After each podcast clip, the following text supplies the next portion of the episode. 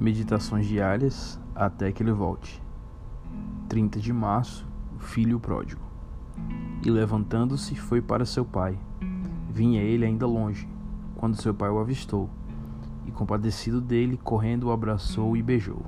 Lucas 15, 20.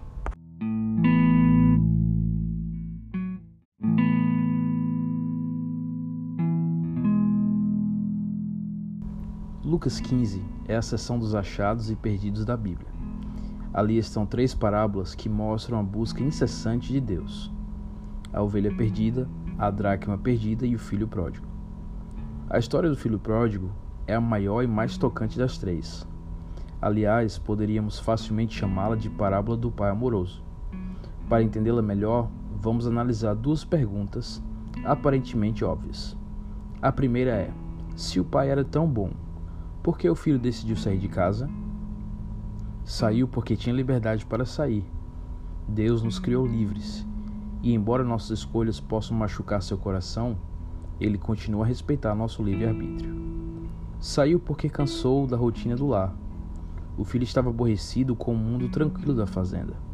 Olhava com desprezo a vida monótona de agricultor e considerava sua vida uma prisão.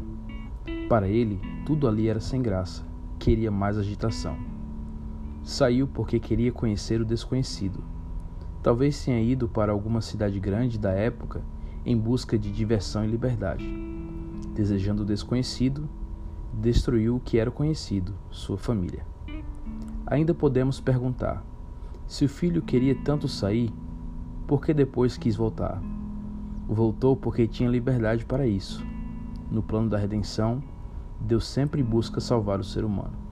Ninguém foi tão longe que não possa voltar, nem é tão pecador que não possa ser aceito novamente por Deus. Voltou porque sentiu saudade. A saudade é um instrumento do Espírito Santo que nos faz lembrar a felicidade que temos ao lado de Deus. O filho se lembrou dos dias felizes de sua infância e adolescência. Voltou porque precisava ser perdoado. O filho sabia que havia magoado profundamente o pai. Precisava acertar as contas. Quanto a você, esteja certo de que Cristo jamais abandonará a pessoa por quem ele morreu. A pessoa poderá deixá-lo e ser vencida pela tentação. Cristo, porém, jamais se desvia daquele por quem pagou o resgate com a própria vida. Qualquer pessoa pode ter um novo começo, uma nova oportunidade. O importante é correr para os braços do Pai. Que Deus te abençoe e tenha um bom dia.